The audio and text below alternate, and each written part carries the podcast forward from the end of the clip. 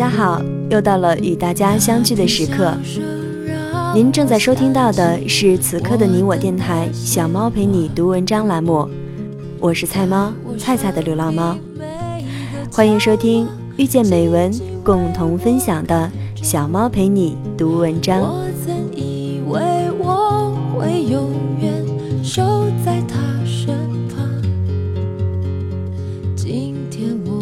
是小猫陪你读文章的第五十二期节目，感谢大家的收听。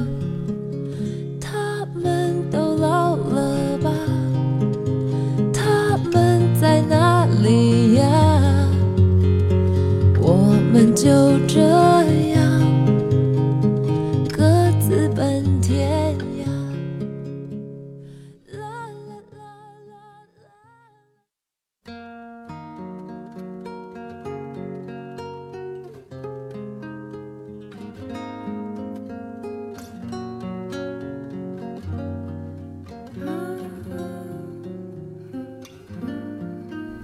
日常生活中，我们常常容易把问题归结于外部原因。虽然我们的确无法控制外界的一些事情，但人与人之间最大的区别是他们对事物的不同反应。回顾自己的生活，终有一天，你会开始明白，你到现在为止所做过的所有事情，都是你自己选择的结果。你身边肯定也会有人劝过你做犹豫不定的事，但最终做决定的还是你自己。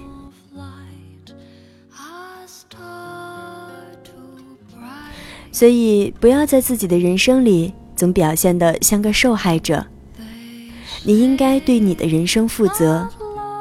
没有人能改变你的生活，除了你自己。我想，接下来你想问的肯定会是：那我现在应该做些什么来改变生活呢？小猫在今天的文章里就会给你带来答案。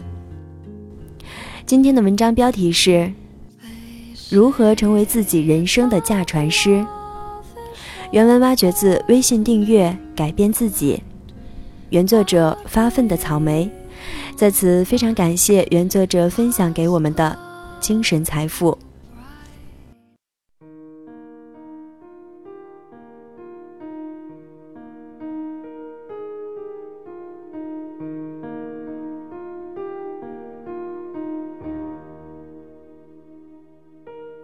如何成为自己人生的驾船师？我们先来做一道选择题。如果你独自在一艘大西洋的游船上，游船可以通往风景旖旎的旅游胜地，要啥有啥的黄金岛、冰雪覆盖的北极天堂等一系列地方，那么，你是愿意回到船舱闷头睡大觉，还是跑到驾驶台转动罗盘呢？看到这个问题，你可别笑到腹肌痛，说那还用说，当然是选 B，可以开着船到处玩儿。可是，如果我说，现实中这条游船其实就是你的日常、你的人生、你的生命。那这时候，你确定你真的会冲向驾驶台吗？真相是，你很有可能是那个回到船舱里闷头睡大觉的人，因为会有这样几种可能：一，你不晓得游船是有驾驶台的，你身处船上。但却没发现，原来游船是有驾驶台的，而且你可以去转动那个罗盘，开启船到处溜风。别笑啊，每天一闲下来，你是不是第一时间就想到掏出手机，打开那个绿色的聊天软件，然后不停的刷啊刷啊，生怕漏掉什么重要信息似的？看着这个群里热闹，进去吼两句，在众人的应和声中。体验存在感，然后，叮，手机自动弹出热点消息，于是你又好奇的点开看，跟着那些个人力量无法左右的事情，涕泪满衣裳。心力憔悴之后，已经无力做其他事情。一天下来，注意力因为周围各式各样的人、事、物散了开去，就像江南的氤氲被风吹得无影无踪，让你连察觉他们存在的机会都没有。然而，只是一天吗？No，如何过一天，便如何过一生啊！注意力逮不住，锁不住，这常常是因为你不晓得，原来你需要给自己定义一个或者几个持续投入的方向，并且非常重要。二，你不晓得驾驶游船的技术。即使你知道船上有驾驶台，你还是可能会回到船舱，因为你不懂得驾船的技术，只能对着罗盘干瞪眼。于是，面对惊涛骇浪的袭来，你只能在船舱里被动的接受，而无法主动躲避或者出击。狂人是隔壁办公室的小伙子，每天上班都能听到他时不时拍脑袋说。哦，要给 A 打个电话问问。好好，我现在拷贝照片，马上搞。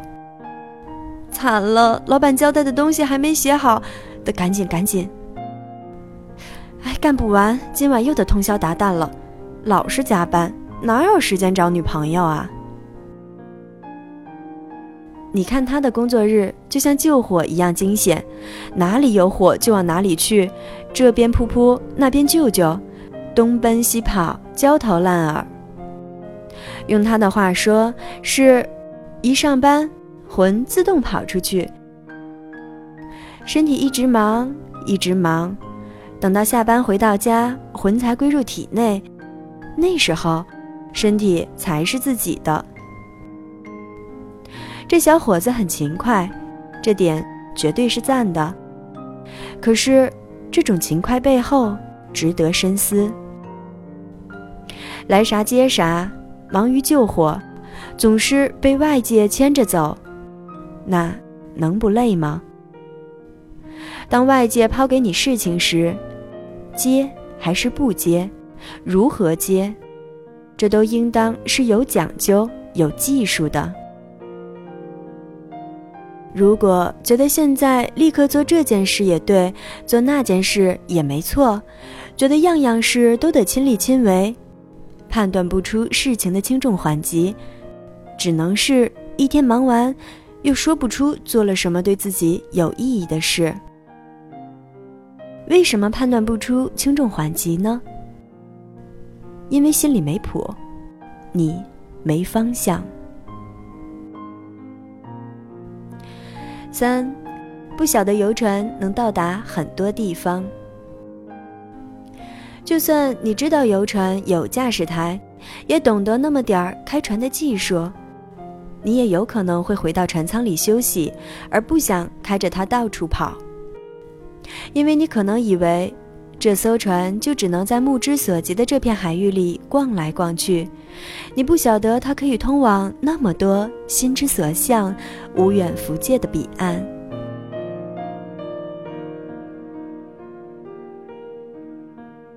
今年四月份，一位二十岁左右的小年轻在网上弹出这么一句：“草莓姐，我每天总是觉得没事儿干，不知道该做什么。那你喜欢做什么？去做你喜欢的呀。大学光阴无比珍贵，不要等到毕业才后悔。可是我没喜欢做的事儿啊。”能闲到这种境界，该让多少职场拼命三郎眼红不已呢？原来还有人会不知道每天的时间要怎么花掉。若是时间能够借与他人，租给他人，该多好！生活如此多姿多彩，抚养之间可得，真的，一点儿想做的事儿都没有吗？给自己定下三十天的生活改变计划吧，每天用心做一件新鲜的事。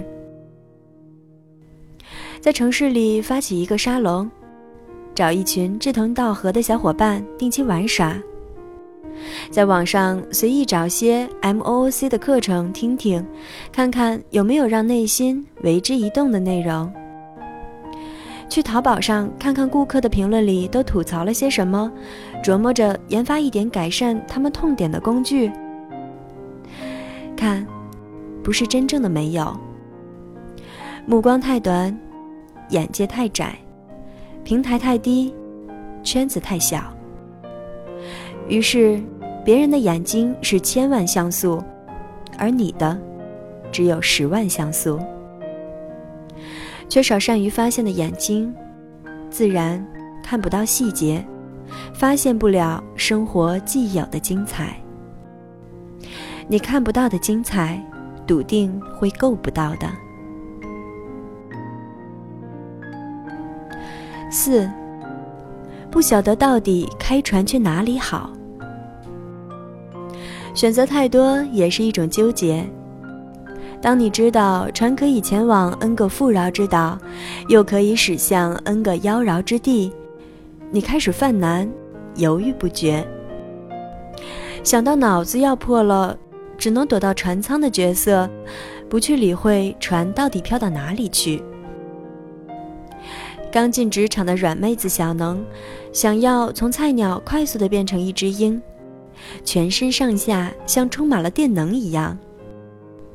今天别人告诉他你该学点这个啦，他马上就去学。明天别人训斥他你该学点那个，他又立即去学。大后天又有人提醒他还该懂一点另外一点啥，他也去了。几圈之后，东南西北各个方向出击，让小能晕乎乎的，也忙乎乎，心里焦虑的像热锅上的蚂蚁，到处救人问求确意，该选哪一个去学才好？面临选择时，举棋不定，挑不出哪一项是现在最主要、最迫切去攻破的点，这往往是完美主义的心态使然。你想要样样行，想要人人认可你，于是焦虑的戏码持续上演，像个镣铐铐住了你本该向前的脚步。到最后反问自己：你到底想要什么？内心的价值观到底是什么？你都说不出来了。说到底，上面四则内容归结起来。主要就是两个大的关键问题：一，你不知道应该找到自己的方向；二，你不知道该如何找到自己的方向。这里的方向是大而统之的表述，可以代指你的价值观、你心中的愿景、你内心想要坚持的原则，更多的。是指代你所要专注的事情领域。可是这么重要的问题，在踏上职场之前，就从来没有用心深入的思考过吗？这一点也不奇怪。家庭里，父母处处为你打点好，即使不算富裕，也算小富即安，你还有思考的契机吗？学校里无关升学的科目内容被打入冷门，仅存的心思都投放到了功课上，你还要思考的精力吗？社会里五花八门、各种各样的网络信息不断轰炸视听，永不满足的感官体验停不下来，你还有思考的时间吗？身边人。大家好像也是上学、上班、结婚、生子、工作的常规套路，看不出其中的不同和门道。你的思考结果能不从众吗？如果再加上你平时不怎么向外学习，也就是读书、旅游、室友等等，基本上对两个问题的好奇心已经被裹挟了。那么，我们应该怎么做呢？一，为啥应该找到自己的方向？用一句话来说，就是活出我自己。每个人的骨子深处都会有实现自我价值的欲望，这个道理来自伟大的心理学家马斯洛的需求理论。真的会有这种欲望吗？嗯，区别在于你能不能感受得到。有的老人家为什么腰腿不怎么好，却还是抢着帮儿女带小孩儿？除了为子女分担担子外，也是因为带孙子辈这件事情，让他们感觉到自己被需要，证明我还有价值，我不老。再看看，有的老领导刚退休那时候特别的不习惯，门庭冷落鞍马稀，心里总是空荡荡的。只是因为突然意识到自己不被需要了，我掉价，我难受。人有自我价值被肯定的需求，所以我们理应发现并专注在自己的方向上。每个人一天就二十四小时，能分配的时间资源就那么点儿，一生也不过三万多天。好比手里拿着三万块钱，你打算怎么花呢？所以明确了方向，才有可能知道要把时间资源分配在哪里，让他们像普照的阳光，透过放大镜变为聚焦的一点。那一刹那持续发热，直到亮出耀眼火光，而不是飘忽不定，分散了力量，终无一成。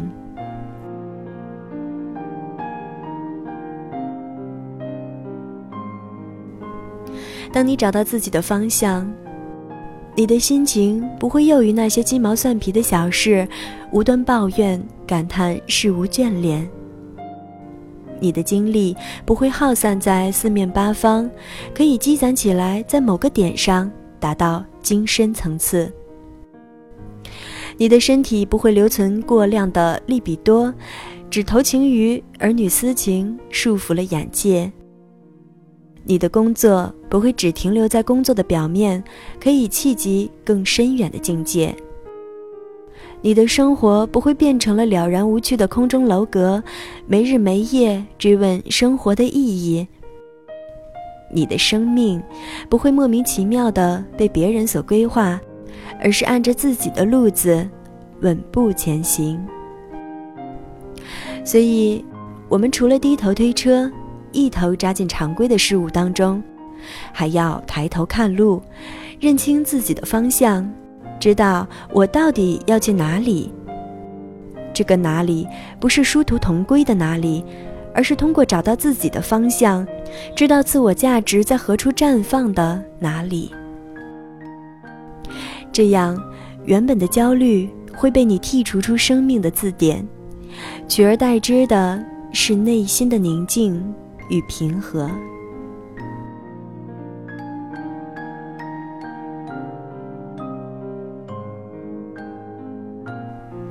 二，要怎么找到自己的方向？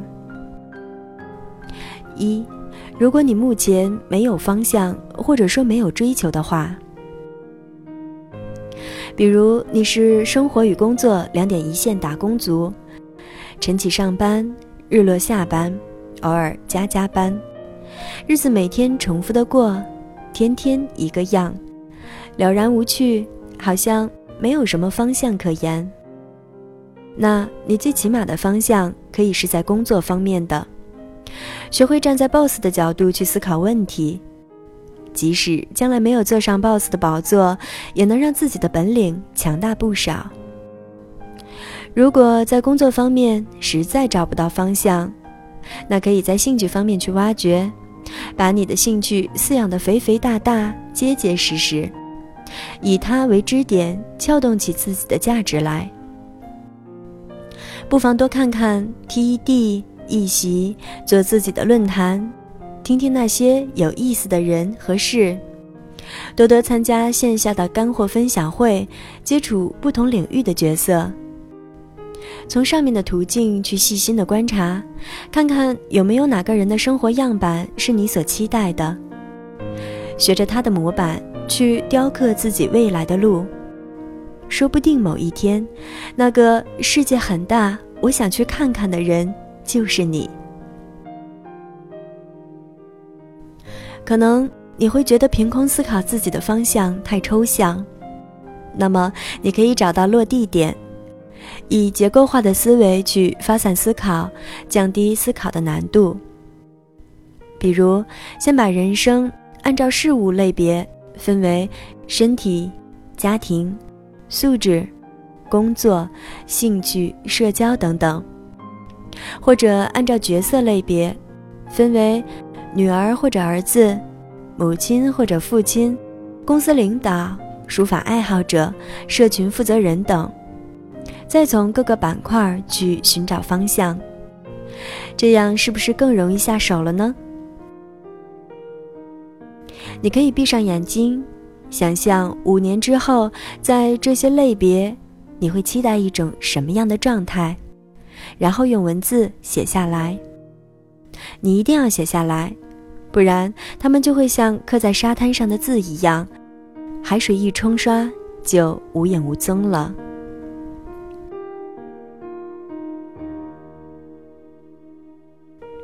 二，如果你的方向太多，追求太多，怎么办？比如，你啥都想要，英语想学到出口成章的境界，小说想写的一流，画画也不想落下，想成为优秀的心理咨询师，还想开一家独立经营的小资咖啡店。很抱歉，在时间、精力、资源都有限的情况下，你只能割舍掉其中几样。你可以将你全部想要拿下的方向进行冒泡法或者矩阵法的比较，这个不懂，你可以问问度娘。留下你最在意的少数几样，再或者，将你全部想要拿下的方向归归类，哪些是你乐趣所在？乐趣中哪些擅长的可以变成兴趣？兴趣中哪些？能与社会需要匹配，转为志趣。当然，还可以假想，在你百年之后的人生告别仪式上，你希望听到亲友、旁人如何评价你。把你想要听到的话写下来，拿出一种向死而生的勇气写下来的东西，一定是内心最最希望自己这辈子变成的样子。以终为始，反推到现在。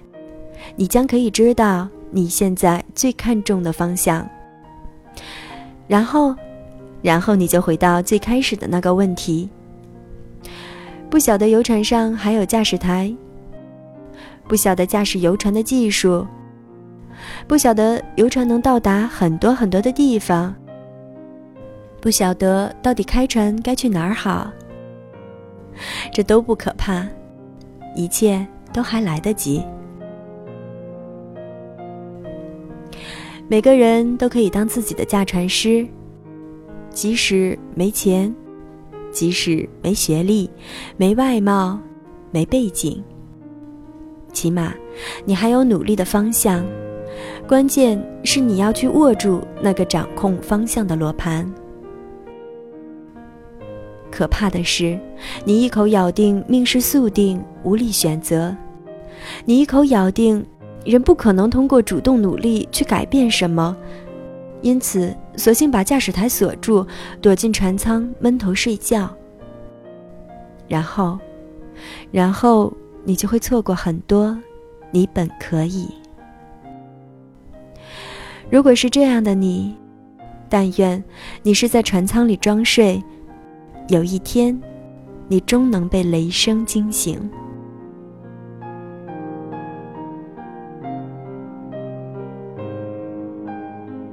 这里是此刻的你我电台，小猫陪你读文章栏目。小猫陪你读文章，遇见美文，共同分享。我是主播菜菜的流浪猫菜猫，这期的节目就到这里，感谢大家的收听。小猫陪你读文章，希望能为你的生活带来一些温暖，一些快乐。